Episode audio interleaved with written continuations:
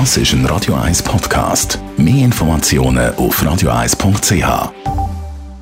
Die Morgenkolumne auf Radio 1 präsentiert vom Grand Casino Baden. Grand Casino Baden. Baden im Glück. Guten Morgen, Roger. Guten Morgen, ihr beiden. Die Stimmung in der Schweiz wegen der Corona-Situation die wird immer aggressiver. Ja, und jetzt ist in Deutschland das passiert, vor dem viele Experten schon länger gewarnt haben. Nämlich, dass die verbale Eskalation in rechtsextremen Kreis zu Mord und Totschlag führen kann.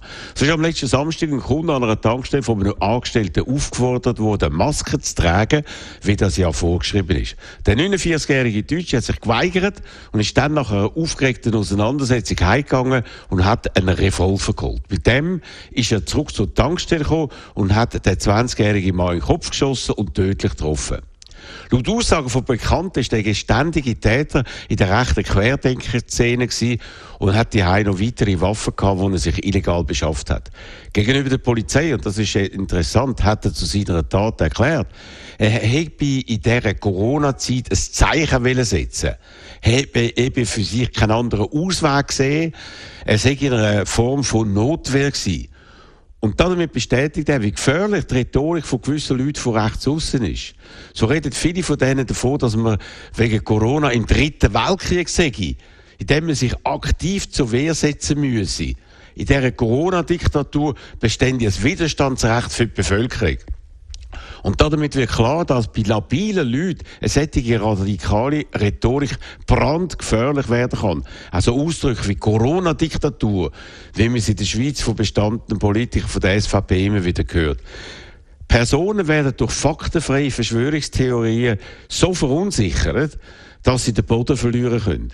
Der Mordfall in Deutschland ist bis jetzt ein einmaliger Vorgang, aber Gewalt in anderer Form aus der gleichen politischen Ecke hat es schon vorher gegeben, zum Beispiel mit Molotow-Cocktails, die auf Impfzentren gerührt worden sind und durch Angriffe auf Medienschaffende bei Demonstrationen. Das Schlimmste am Ganzen aber ist, dass solche aggressive Aktionen immer einen Nachahmer auf den Platz rufen können, wenn man aus der Terroristen- und Amokläufer-Szene weiss. Wir sind also in einer ganz heiklen Phase. Und das sollten sich alle bewusst sein, die noch ein Funken Verantwortungsgefühl für unsere Gesellschaft haben. Aber in der Schweiz ist glücklicherweise etwas noch nie passiert. Ja, und wir müssen inständig hoffen, dass das auch so bleibt. Aber eine Garantie dafür gibt es nicht. Der Versuch von Demonstranten mit Gewalt ins Bundeshaus einzudringen, wie das am letzten Donnerstag passiert ist, ist auch bei uns eine neue Stufe von Eskalation. Es ist darum richtig, dass die nächste unbewilligte Demo am Donnerstag in Bern verboten worden ist.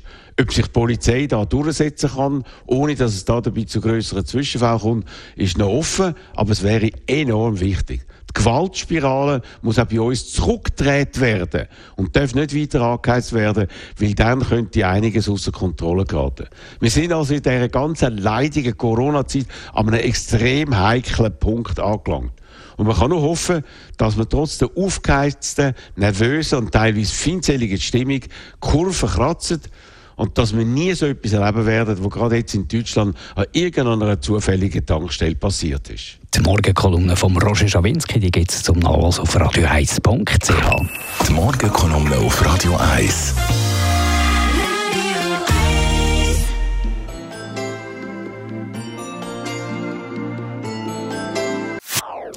Das ist ein Radio 1 Podcast. Mehr Informationen auf radio1.ch.